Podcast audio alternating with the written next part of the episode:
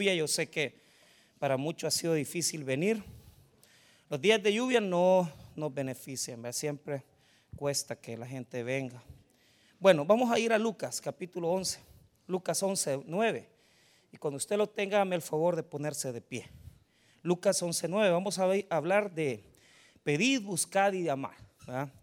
Vamos a, esto yo creo que ya lo he enseñado en alguna ocasión, pero hoy eh, es un enfoque distinto, ¿verdad? O sea, Lucas 11, verso número 9, en adelante.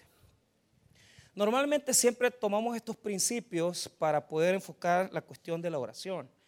Pero ¿qué hay detrás de ellos? ¿Cuál es la reflexión, el razonamiento que Dios quiere poner en este texto? Lucas 11, verso 9. Eh, vamos a ver, la palabra del Señor dice así. Y yo os digo, pedid y se os dará buscad y hallaréis, llamad y se os abrirá. Porque todo aquel que pide recibe y el que busca halla, y al que llama se le abrirá.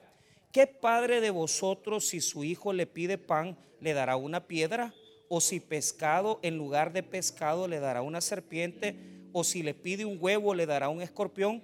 Pues si vosotros siendo malos sabéis dar buenas dádivas a vuestros hijos, ¿cuánto más vuestro Padre Celestial dará el Espíritu Santo a los que se lo pidan. Vamos a orar.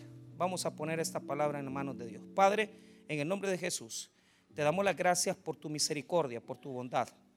Desde ya, bendito Dios, oramos para que el Espíritu Santo pueda guiar nuestras palabras, para que pueda, Señor, dar una orientación a la expresión que vamos a dar en esta noche, que podamos adquirir, Señor, esa fe, esa dependencia total de ti, para aprender a pedir las cosas como a ti te agrada. En el nombre de Cristo Jesús. Amén y amén. Pueden tomar asiento. Muy bien. Ok, aquí eh, lo que tenemos es un llamado a la exhortación de poder orar en todo tiempo. Los evangelios sinópticos y el evangelio de Juan motivan a las personas, al creyente, a buscar al Padre y poder pedirle en oración las necesidades que tenemos. La oración, hermanos, es algo con el que la Biblia ha bregado, porque desde el Antiguo Testamento hay un proceso de construcción que se ha desarrollado. Y les voy a dar un ejemplo. En el Antiguo Testamento hay oraciones, pero el punto es de que las oraciones en el Antiguo Testamento, en su gran mayoría, se veían de hacer por un mediador, por intercesores. Muchos judíos pensaban que la figura del sacerdote era necesaria porque el mediador era el que podía acercarse a Dios. Ellos no, ellos no podían orar. Tenían que buscar siempre un intermediario que llevara las peticiones hacia Dios. Por eso es que en la Biblia podemos encontrar varias oraciones de hombres de Dios, como Daniel, como los mismos reyes que invocaron el nombre de Dios para pedir perdón por su pueblo. Pero es curioso porque no siempre uno puede encontrar oraciones personales, individuales. En el Nuevo Testamento las cosas cambian, porque Jesús da una abolición total a los mediadores. Jesús, hermano, nos enseña que nosotros tenemos que acercarnos al Padre, fíjese bien, con confianza. En primer lugar, en el Antiguo Testamento no se podía decir papá, padre, eso no se podía decir. Se tenía que orar invocando a Dios como el omnipotente, se tenía que invocar invocando a Dios como el Todopoderoso, como el Dios de Abraham, Isaac y Jacob. Pero nunca usted podía decir papá. Es Jesús que dice, cuando los apóstoles notaron que él tenía una vida de oración, le dicen Jesús, enséñanos a orar. Porque los discípulos de Juan, Juan les enseña a orar y nosotros queremos aprender a orar. Y es así como él les revela la oración del Padre Nuestro. Esta oración del Padre Nuestro yo la he explicado varias veces. Las he explicado constantemente. Y les he enseñado a ustedes que tiene por lo menos dos áreas. Una parte, hermano, donde se invoca a Dios. Padre nuestro que estás en los cielos, santificado sea tu nombre. Venga a nosotros tu reino. Hágase tu voluntad. Así en la tierra como en el cielo. Pero mire dónde estamos nosotros en la oración. Danos el pan nuestro de cada día. O sea, nuestras peticiones no son al principio. Primero hay que invocar a Dios. Primero hay que santificar el nombre de Dios. Primero hay que saltar a Dios. Y de último me dejo yo y pido por mis necesidades. Esas cosas yo ya les he enseñado cuando he enseñado el Padre Nuestro. Pero el día de hoy no voy a enseñar eso. Lo que estoy enseñando es que Jesús le mostró a los apóstoles que primero tenían que decir Abba, papito. Diga conmigo, papito. Abba o Agba, como en hebreo se dice, quiere decir la primera palabra que un niño babilónico, un niño babilónico aprendía es a decir Abba, Abba. ¿Por qué? Al estar muy pequeñito y darse cuenta que él tenía a su papá que lo cuidaba, lo primero que el niño decía Abba, Abba. Claro, él lo decía en arameo. La palabra Abba, Abba quiere decir eso papito, papito, eso es lo que quiere decir. Es un llamado amoroso de un niño que aprendió, está aprendiendo a hablar y que le dice con cariño papito a Dios. Esa es la, la intimidad con la que Jesús quiere que nos acerquemos a papá. Esa es la intimidad con la cual Dios quiere que nosotros nos acerquemos al Padre. Esa es la forma en la cual Jesús nos dice que tenemos que hablar con Dios, diciéndole papá. Entonces, en Lucas 11, encontramos dos enseñanzas. Primero es una parábola que habla de unos amigos y después es una exhortación relacionando a un padre. Y esto es muy importante porque yo tomé desde el verso 9, pero ustedes tienen que saber que desde el principio del capítulo 11 está el Padre Nuestro. Pero después del Padre Nuestro está esa parábola que habla del amigo impertinente que llega en la noche a molestar a su otro amigo y le dice, mira, tenés unos panecillos, por favor, dámelos porque me han venido a visitar y no tengo que darles. Entonces, antes de entrarle a esta enseñanza, usted tiene que saber que hay un contexto. Está el contexto, diga conmigo, amigos, familia. amigos, familia. A Dios le podemos hablar como un amigo, pero es mejor hablarle como familia. Es mejor hablarle como papá. Cuando usted nota el versículo número 5, Mire lo que dice el versículo 5, 11.5. Les dijo también, ¿quién de vosotros que tenga un amigo va a él a medianoche y le dice, amigo, préstame tres panes? Porque un amigo mío ha venido a mí de viaje y no tengo que ponerle delante. Y aquel respondiendo desde adentro le dice, no me molestes, la puerta ya está cerrada y mis niños están conmigo en la cama. No puedo levantarme y dártelos. Os digo que aunque no se levante a dárselos por ser su amigo, sin embargo, por su importunidad, palabra traducida del griego sinvergüenzada, o sea, importunidad ahí quiere decir que no tiene vergüenza, que no tiene ningún tipo de vergüenza, que es un sinvergüenza. O sea, ¿cómo vas a llegar a molestar a alguien a medianoche y pedirle comida, verdad? Cuando él tiene a sus hijos en cama y, va a tener que hacer un gran ruido para quitar, ¿verdad? La tranca de la puerta y en lo que va a hacer quitar la tranca de la puerta va a despertar a los niños. Pero aún así, por esa importunidad, por esa sinvergüenza, él, como es amigo, le va a dar los panes, porque los necesita. Mire lo que dice el versículo número 7. Y aquel respondiendo desde dentro le dice, no me molestes, la puerta está cerrada y mis niños están conmigo en cama, no puedo levantarme y dártelos. Os digo que aunque no se levante a dárselos, por ser su amigo, sin embargo, por su importunidad, se levantará y le dará todo lo que necesite. La palabra clave es, diga conmigo, todo lo que necesite. ¿Por qué? O sea que Dios es un amigo que está dormido, que hay que ir a despertarle porque está acostado en la cama con sus hijos y entonces usted comienza a tocarle la puerta a las 12, 2 de la mañana y le comienza a decir, mira, necesito que me des unos, unos pocos de panes, tres panes. Pues no, no es así, Dios no es eso. Dios es un Dios que no duerme, que no le incomoda que usted le acerque, se le acerque a las 2, 3 de la mañana, que usted cuando se levanta, porque de repente dice, ¿y por qué me he despertado a la una, verdad? Y usted se siente incómodo y usted se siente desesperado. ¿Qué tiene que hacer a la una de la mañana si usted no puede dormir?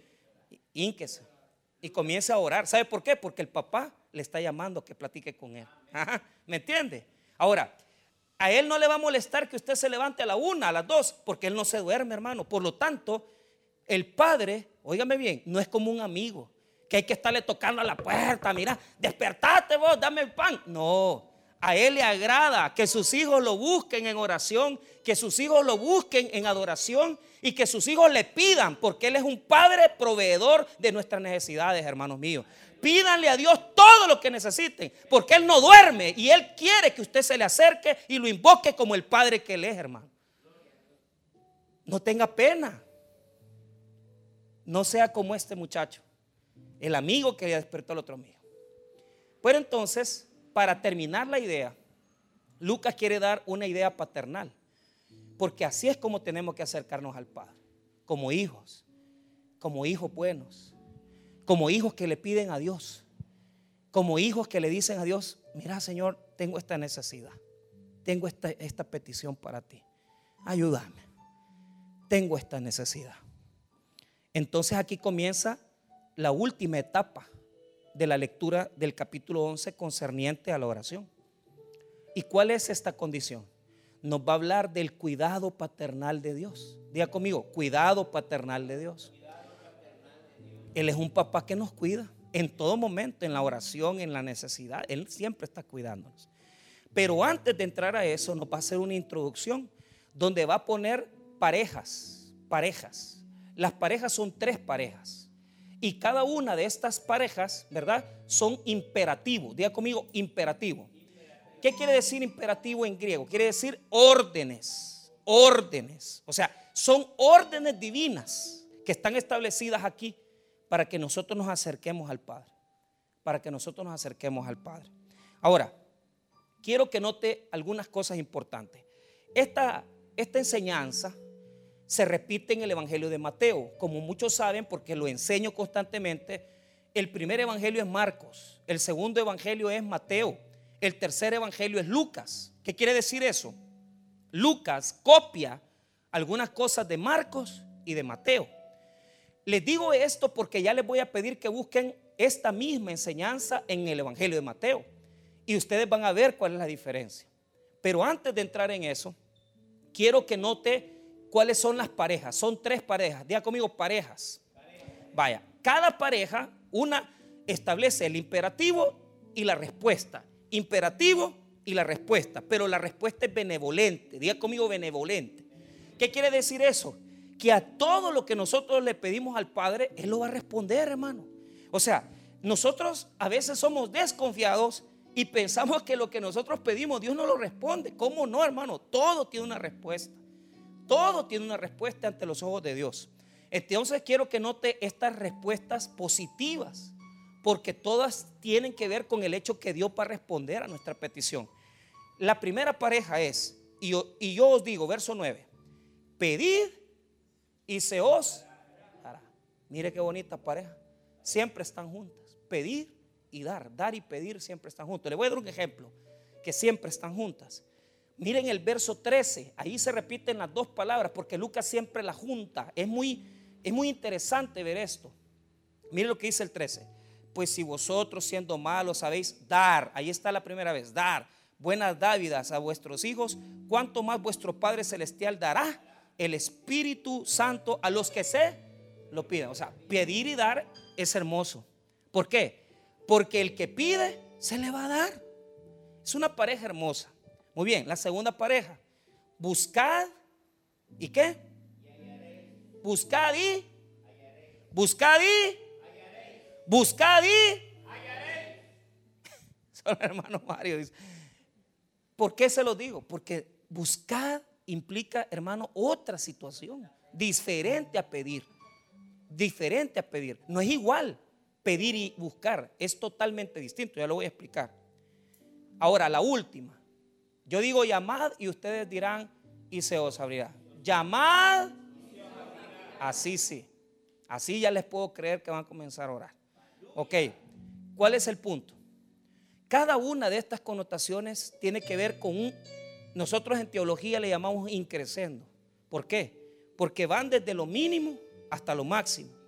Van desde lo mínimo hasta lo máximo. Les voy a dar un ejemplo. Solo les voy a leer lo que dice la traducción de William Berkeley. Este es un erudito del Nuevo Testamento muy bueno pero también tiene relación con lo que dice William Hendrickson. A mí me pareció mejor lo que dice Berkeley, pero se los leo. En griego hay dos formas de imperativo. Hay un imperativo aoristo que quiere decir, por ejemplo, cerrar la puerta. La orden es cerrar la puerta y hasta ahí va. Pero el imperativo presente en el que están estos verbos quiere decir así, pedir y sigan pidiendo. Busquen y sigan buscando. Llamen y sigan, eh, llamen y sigan llamando. No, no terminen de llamar nunca. Sigan llamando, llamando, llamando, llamando. Busquen, busquen, busquen, pidan, pidan, pidan. Entonces, cuando traduce, William Berkeley dice, sigue pidiendo, persiste en buscar e insiste en llamar. Así es como él traduciría. No le voy a poner lo que dice William Hendrickson, pero él está en el mismo efecto de cómo se traduciría. Se lo voy a traducir como dice William Hendrickson. William Hendrickson dice, continúan pidiendo, buscando y llamando. Así es como él traduciría, dice. Continúen pidiendo, buscando y llamando. Entonces, los dos son buenos porque dan la idea de no, no parar nunca. Hay que seguirlo haciendo. Berkeley y Hendrickson son grandes eruditos del Nuevo Testamento y por eso lo dicen con toda autoridad. Ahora, usted me preguntará a mí cuáles son las diferencias. Primero, pedir. Pedir es desde un inferior a un superior. Y habla, hermano, de una persona que está en una posición de inferioridad y con respeto le pide al superior, le dice, necesito tal cosa. Entonces, muchos lo traducen como rogar. Le ruego que me ayude. Por ejemplo, cuando se hace un escrito, aquí están los, abogados, cuando se, hace un escrito a un juez, señor juez de lo laboral de Santa Tecla, a usted, Michael Jafet Velázquez, a usted respetuosamente pido, a usted respetuosamente expongo, y les cuento el cuento y al final le digo, le pido, ah, me admite el presente escrito, se le da el trámite de ley correspondiente, me admite este recurso, o sea, pero hay un ruego, hay una rogatoria al juez, porque el juez está en autoridad. Cuando nosotros vamos a orar, tenemos que pedirle a Dios, pero tenemos que saber que nosotros no le podemos dar órdenes a Él. Porque aquí se le han olvidado muchos que, que no tienen que darle órdenes a Dios. Vienen con no solamente con orgullo y con altivez. Algunos lo que hacen es solo contarle el problema. A otros lo que quieren es darle órdenes a Dios. Y Dios no les va a responder nada, porque Dios manda a pedir. Y ese pedir es un pedir humilde. Es un pedir, hermano, de una persona que se humilla ante Dios y reconoce que Él depende total y completamente de lo que Dios le quiere dar. Sea humilde. Diga conmigo, humildad siéntese y hable con Dios y diga, Señor, necesito. mira, quiero decirte eso. Ahora, la respuesta de pedir es que se nos va a dar, dice. Pedir y se os dará. Ahora, ¿qué es buscar? Buscar va más allá de pedir. ¿Por qué? Buscar implica físicamente una acción. Ya no es solamente rogar y decir, te pido, sino que es una acción que busca y que implica acción de nuestro cuerpo, acción de nuestra vida. Nada en la vida Dios se los va a contestar si ustedes no actúan. Usted tiene que poner de su parte. Cuando Jesús dice, Lázaro, ven fuera y resucita a Lázaro, primero dio una orden. ¿Y sabe cuál es la orden? Quiten la piedra. Hay mucha gente aquí que Dios quiere hacer grandes milagros en su vida, pero ¿sabe cuál es el problema? Usted no hace lo suyo, usted no quita la piedra. Usted quiere que le resuciten el problema, usted quiere que resuciten la situación. ¿Y cómo? Si usted no pone de su parte, usted no mueve la piedra, usted no actúa, usted no manda un currículum, usted no gestiona el crédito, usted no busca la forma. Buscar implica una actitud, eh, una actitud de una persona que actúa y que no se queda quieta solo pidiendo. Por lo tanto, crece. ¿Por qué? Porque solo pedir es yo estar aquí y decir, dame. No, lo que busca la palabra es que nosotros busquemos y pongamos de nuestra parte. Ahora, dice el Evangelio, buscad y hallaréis. ¿Qué quiere decir? Si yo pongo todo de mi parte, yo voy a hallar la respuesta. Diga conmigo, hallar la respuesta. ¿Por qué hace tanto énfasis en esto Dios? Porque muchas veces nosotros hemos interpretado mal estos versículos y yo se los voy a explicar rapidito. Pero mire, para terminar, mire lo que dice el versículo 9 en la última parte.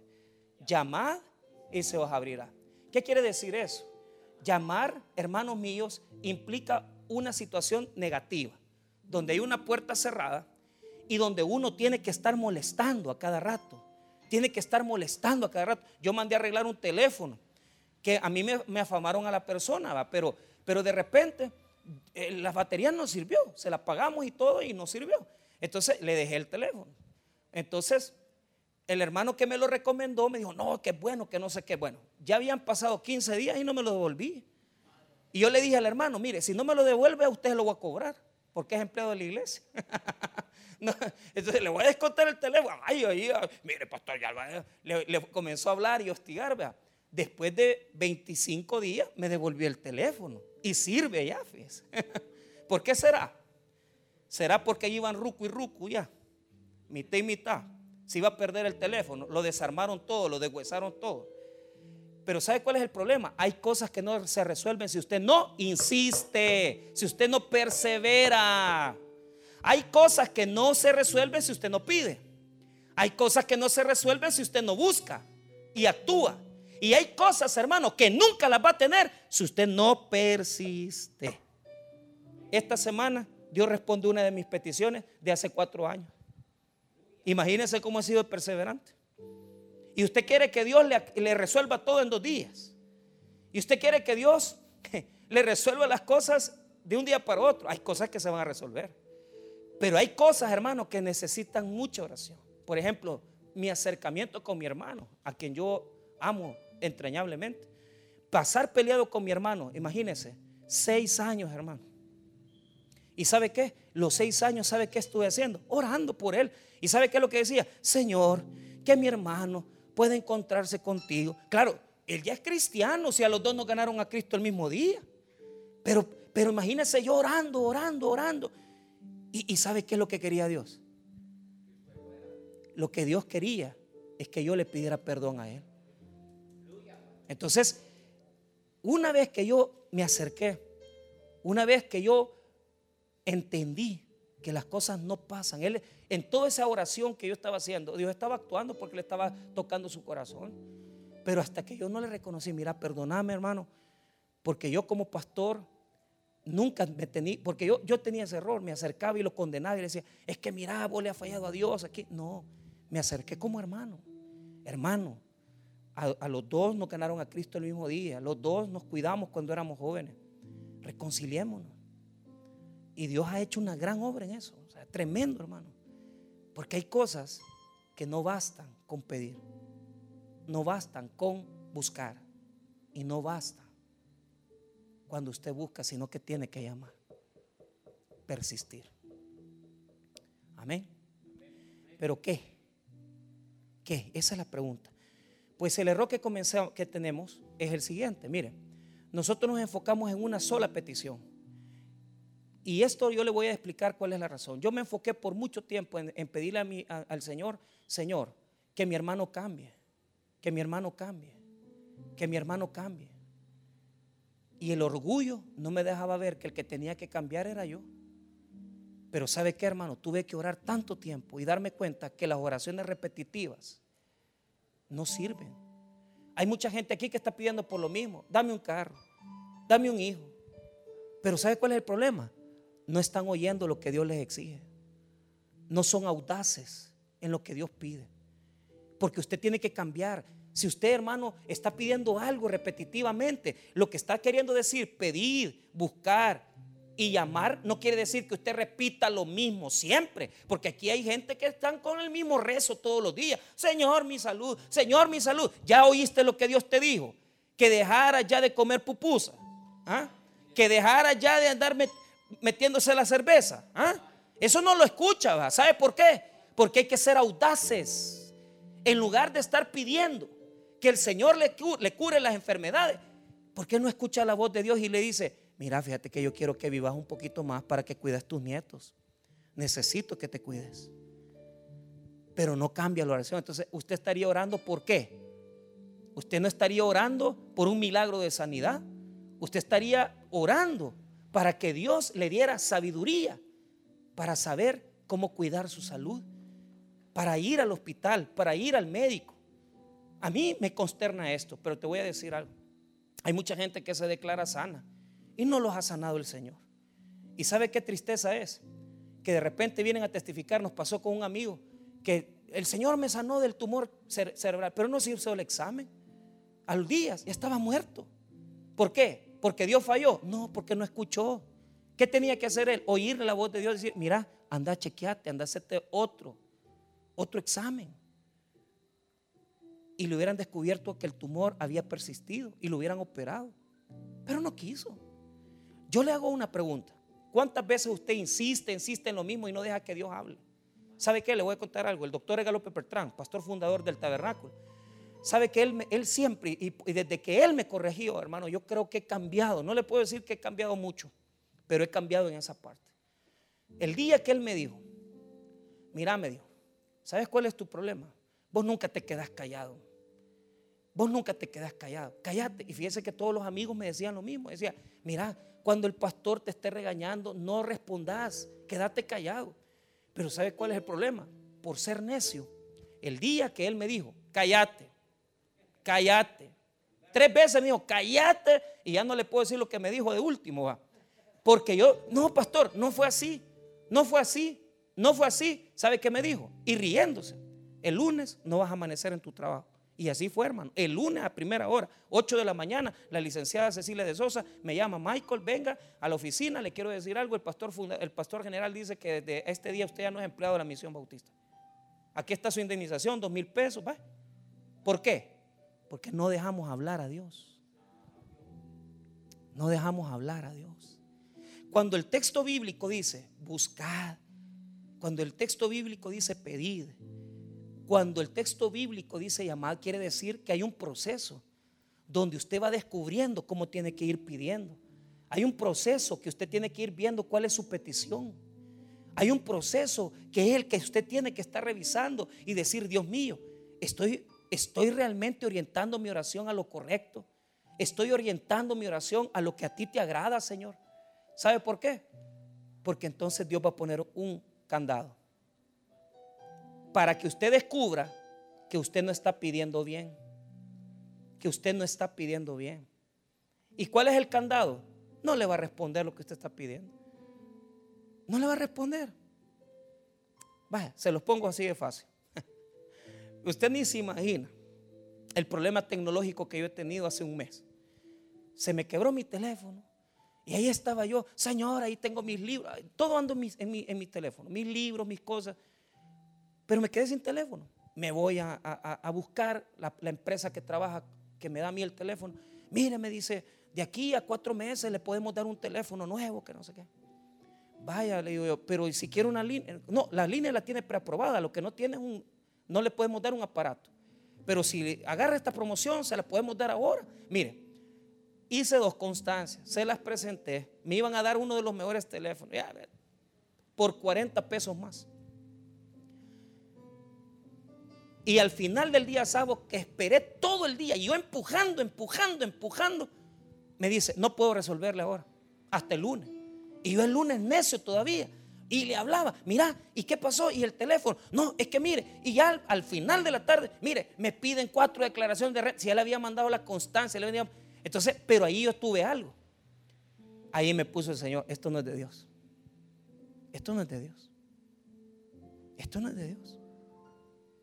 Si usted empuja, empuja y, de tal manera que usted está insistiendo y las cosas se le bloquean, eso no es de Dios.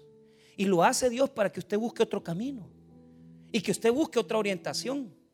Y mire, increíblemente, yo andaba tan, ya dije yo, ¿para qué voy a esperar los cuatro meses? Voy a agarrar este telefonito, que tengo un telefonito ahí que ocupo cuando no me sirve nada. Y ahí andaba yo, ahí whatsappeando va con mi esposa. Eh, eh, con los pastores, con los amigos.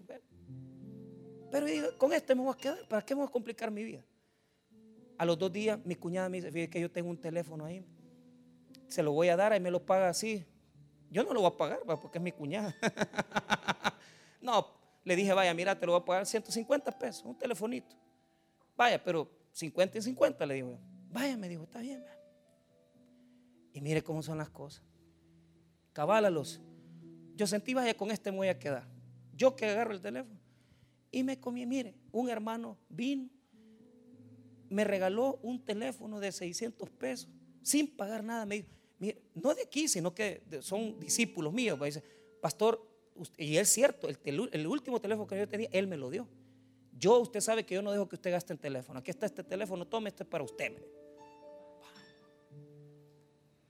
Y yo peleando con la pared ¿Por qué? Porque Dios me quería regalar. Y me fui a enjaranar de puro gusto. Mire, ¿sabe cuál es el colmo? Ahora me hablan los de tío. Aquí les tenemos un teléfono nuevo, mandándomelo en, correo estaban. Solo tiene que pagar 27 pesos. Por Dios, hermano. Eso no es nada. Los de, los de la empresa con la que trabajo me mandan un mensaje después. Ya tiene aprobado el teléfono, vengo a lo traer. Mire, los bandidos todos les dije que eran unos sinvergüenza. Pero, como Dios, o sea, fíjate cómo es Dios. Él tenía ya preparado que alguien me lo regalara. Y, fíjese que es el ministerio de este amigo mío. Me mira, no, no, no lo voy a dejar gastar en teléfono, pastor. No lo voy a dar. Tome. Yo no soy que voy a andar buscando un teléfono caro. A mí esas cosas me salen sobrando. No tengo mi Facebook, yo ni cupo eso, ni sé cómo se funciona. WhatsApp apenas. Un día de estos, el pastor Junior puso una cosa bien bonita. Y como yo no sé de nada de eso, y apreté un botón que no era, hermano. Y le pongo un volado, un sticker, ofendiéndolo, hermano. Y yo, y eran en plena cinco y media de la mañana. ¿Cómo borro esto? Dije yo. Porque, Dios mío, dije yo, hermano, y lo borro y lo borro mal usted. Solo lo borré para mí, no lo borré para todos. A las nueve y media de la mañana, después del culto de las nueve del domingo, un chero me estaba escribiendo, hey, mirale, fíjate que haya puesto esto, me digo, y el, ofendiste al pastor. Yo no sabía. Le escribí al pastor jefe, mire que ya me dijo, venga a traer su cheque también. Son tonterías. Pero cuántas cosas usted empuja, empuja y aunque ponga toda la fuerza, no le van a salir porque no son de Dios. Y usted puede orar y orar, no va a pasar, porque lo que Dios quiere es que usted reflexione qué es lo que va a poner, qué va a cambiar, qué orientación le va a dar. Y va a poner otra oración diferente y nueva, porque no es lo que a Dios le agrada. No está pidiendo bien, está pidiendo equivocadamente. Tenemos en la Biblia grandes oraciones como la de Moisés, que le dijo a Dios, mira Dios, te van a, van a hablar mal de ti si matas a estos hebreos. Y Dios le respondió. Tenemos oraciones como la de Salomón, que Salomón le dijo, Dios, pide lo que quieras. Y él le dijo, dame entendimiento y sabiduría para llevar a este pueblo. Y dice, como no me pediste toda riqueza ni esto, te voy a dar sabiduría y te voy a dar incluso esto. La pregunta es, le hago una pregunta. ¿Usted es audaz para preguntarle y pedir a Dios las cosas? Usted, le, usted viene y habla con Dios y dice, Señor, esto. Fíjate que hace un año yo le dije a Dios, quiero orar por ese terreno de enfrente y quiero que me regales un templo grande para hacer dos cultos el domingo, uno en la mañana y uno en la tarde, a donde quepan los de las 7, 9, 11, porque no caben. Y oré seis meses, siete meses. Hablamos con el propietario, pero en ese momento, ahí fui descubriendo, yo comenzaron a pasar muchos problemas, pero le voy a decir lo que Dios me respondió. Dios me dijo a mi corazón, primero quiero que construyas una iglesia y después te voy a regalar el templo. ¿Qué es lo más difícil? Construir una iglesia, hermano. Porque juntar todo el pueblo, unirlo y que todos ustedes puedan apoyar esa visión es lo más difícil que hay, hermano. Y muchos no creen que eso pueda pasar. Muchos no creen que esas bendiciones puedan venir. Unos ni creían lo del camioncito. Ahí está el camión ya puesto. O sea, la iglesia tiene para dar, pero primero hay que cambiar las vidas de ustedes y la mía para que Dios nos regale eso. Algunos dirán aquí, ¿y para qué queremos un templo? Si que no es para usted, es para sus hijos y sus nietos. ¿Me entiende? No es para usted ni para mí, es para nuestros descendientes. Yo ya me voy a estar muerto, hermano, tres, tres metros abajo, bajo tierra voy a estar yo. Pero ahí van a estar cantando, alabando a Dios nuestras nuevas generaciones. ¿Y sabe qué? Y Dios me dijo, no, así no. Entonces hablé con el propietario, mire, yo no sé si en el camino eso va a pasar, se va, se, va a arruinar el negocio. Le dije, mire, déjeme sentarme con usted en noviembre y vamos a orar y vamos a pedir. Y en noviembre nos vamos a sentar y vamos a ver cómo están las cosas. Porque ¿cuánto dinero? ¿Cuánto dinero? Yo no sé cómo lo va a hacer Dios, pero no me preocupo porque Él es el que va orientando el camino de nosotros. Y no sé cuántas veces voy a tener que pedirle a Dios, pero yo no, no dejo de insistir ¿Usted cree que yo dejo de insistir? Yo cuando pido algo, Señor, indícame el camino. Enséñame qué me querés enseñar.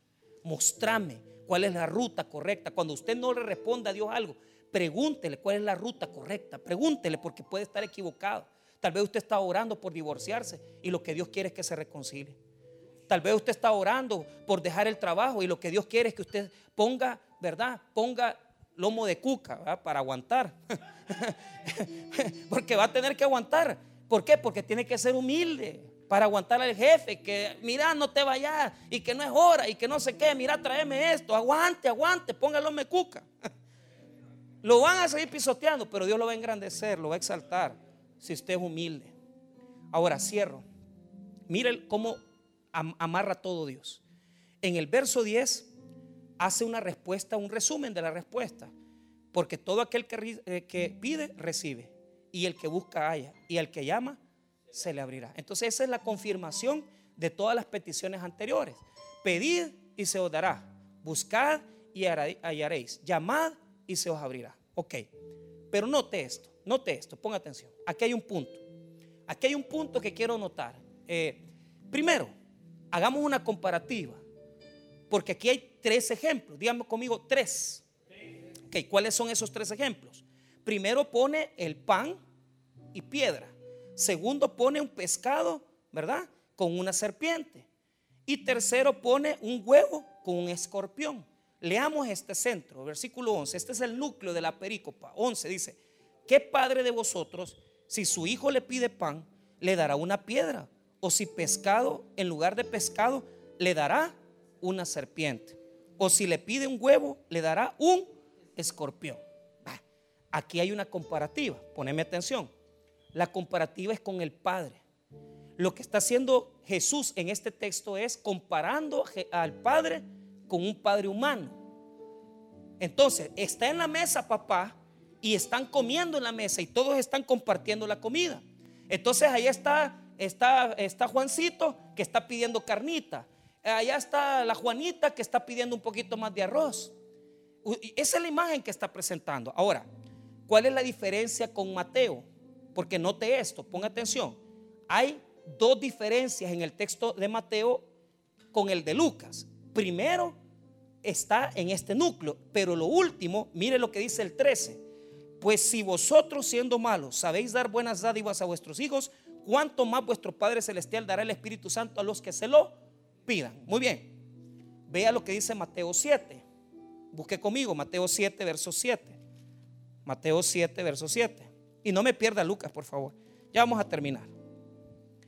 Mateo 7, verso 7. Mire lo que dice. Mateo 7, 7.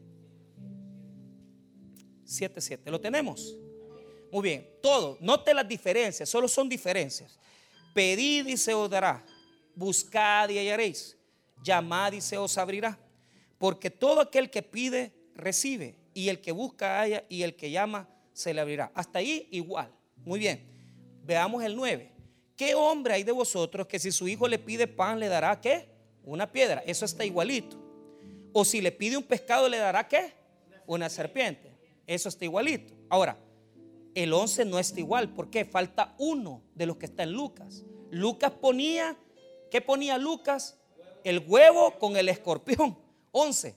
Pues si vosotros siendo malos sabéis dar buenas dádivas a vuestros hijos, ¿cuánto más vuestro Padre que está en los cielos dará buenas cosas a los que se lo pidan? Ahí hay otra diferencia, porque Lucas dice que se les dará el Espíritu Santo y en Mateo lo hace más material, lo hace más, dice, pidan lo que quieran porque Él les va a dar, ¿verdad? Dice, Padre que está en los cielos dará buenas cosas a los que se lo pidan. Ahora, esas son las diferencias. La diferencia es la tercera petición y la diferencia dos es el Espíritu Santo. Ahora, regresemos a Lucas. ¿Por qué lo quiso cambiar Lucas? Porque Lucas quiso darnos la clave de todo. Lucas no quiso dejar las cosas solo en, cosas específicas. Él quiso dar algo más amplio, pero se lo explico ya. Ok, primero las comparaciones para que entendamos. Escuche bien. Las tres cosas que se comparan se confunden. ¿Por qué razón? Mira bien, muchas veces se puede confundir un pedazo de pan con una piedra, peor en Israel. La, la, piedra que estaba a la orilla del mar de Galilea se parecían mucho a los panes que ellos comían. Entonces, el color del pan se confunde con el de una piedra. Y puede ser que un padre se equivoque y en lugar de darle pan a un niño, le dé una piedra dura. Ahora, la piedra es inofensiva. ¿Por qué? Porque si usted me dice, mire, deme un pan y yo le doy una piedra, ¿qué va a pasar? Se le van a quebrar los dientes. Eso es lo que. Pero no se va a morir. No se va a morir. Pero mire la segunda comparación en el verso 11. O si pescado en lugar de pescado le dará qué? Ahí hay un problema. ¿Por qué? Porque el pescado se parece a las anguilas, que son serpientes de mar. Entonces, algún padre por equivocación, en lugar de darle un pescado, le va a dar una culebra le va a dar una anguila de mar. Y la anguila es venenosa. Y la anguila, yo creo que solo los chinos se la comen, hermano, pero nosotros no comemos anguila. Pero se confunde, diga conmigo, se confunde. Se pueden confundir. Ahora, el tercer ejemplo es un huevo. ¿Y por qué lo, lo confunde con un escorpión? Lo confunde con un escorpión porque cuando el escorpión se, se enrolla y mete la cola, o sea, en Jerusalén, ¿verdad? Hay escorpiones blancos entonces parece huevo. ¿ah? Vaya. ¿Y qué es lo que nos quiere mostrar? Mire, hermano, mire lo que dice el 13, mire qué bonito. Pues si vosotros siendo malos, ahí está la clave. Pues si vosotros siendo qué? Malos, sabéis dar buenas dávidas a vuestros hijos, cuánto más vuestro Padre Celestial dará el Espíritu Santo a los que se lo piden. ¿Qué quiere decir? Nosotros que somos padres malos, porque aquí muchos de nosotros hemos fallado, además de tener otra mujer, dormimos ajeno, le hemos puesto piezas y con foco, ¿verdad? A la orilla de la calle a otras hipotas. Pero aún así, cuando sus hijos le piden para comer pollo, les da pollo. Usted, hermana, tiene cosas malas. Pero a pesar de cosas malas que pueda tener, a sus hijos le da cosas buenas porque los cuida, los viste, los baña. O sea, ¿Qué padre, qué madre que está aquí presente, siendo honestos, le dará cosas malas a sus hijos? Ninguno. Si nosotros que somos malos les damos buenas cosas a nuestros hijos, ¿ah? como nuestro Padre Celestial que es bueno, es misericordioso, es santo, le va a dar algo malo a usted, hermano. Si Él es bueno, solo puede dar lo mejor y lo que usted necesita, hermano. Jamás Dios le va a dar algo que usted le va a hacer daño. Siempre Dios le va a dar lo más excelente, lo más excelso, lo más superior. Siempre te va a dar lo bueno, nunca te va a dar lo malo. Cuando Dios no te da lo que querés, es porque simple y sencillamente te está haciendo daño. Vos te confundís, porque en lugar de pedir el pan, pedís la piedra. En lugar de pedir el pescado, pedís la culebra. Y algunos aquí, en lugar de pedir el huevo, piden escorpiones. Y lo que no saben es que se están casando con un hombre que les va a hacer daño. Y lo que no saben es que se están involucrando con una persona que las va a herir, que las va a dañar. Pero aquí es donde usted tiene que entender, cuando Dios bloquea, cuando Dios detiene, cuando Dios para, usted lo que tiene que hacer es decir, Señor, enséñame el camino, porque si no me lo has dado es porque no me conviene. Y si Dios bloquea y si Dios pone obstáculo es porque no es de Él, porque te va a herir, porque Él como un padre providencialmente te está poniendo en la mesa lo mejor, pero vos lo detestás. Vos no lo querés. Confórmese con lo que Dios le da. Sea agradecido con lo que Dios le ha dado. Porque si usted no lo tiene, es porque no lo necesita. Y si Él le va a dar después esas cosas, es cuando Él vea que usted se prepara y cuando usted hace las cosas para Dios bien, Él se las va a entregar las cosas. ¿Sabe por qué? Porque Él nunca lo va a herir. Él jamás le va a hacer daño a usted.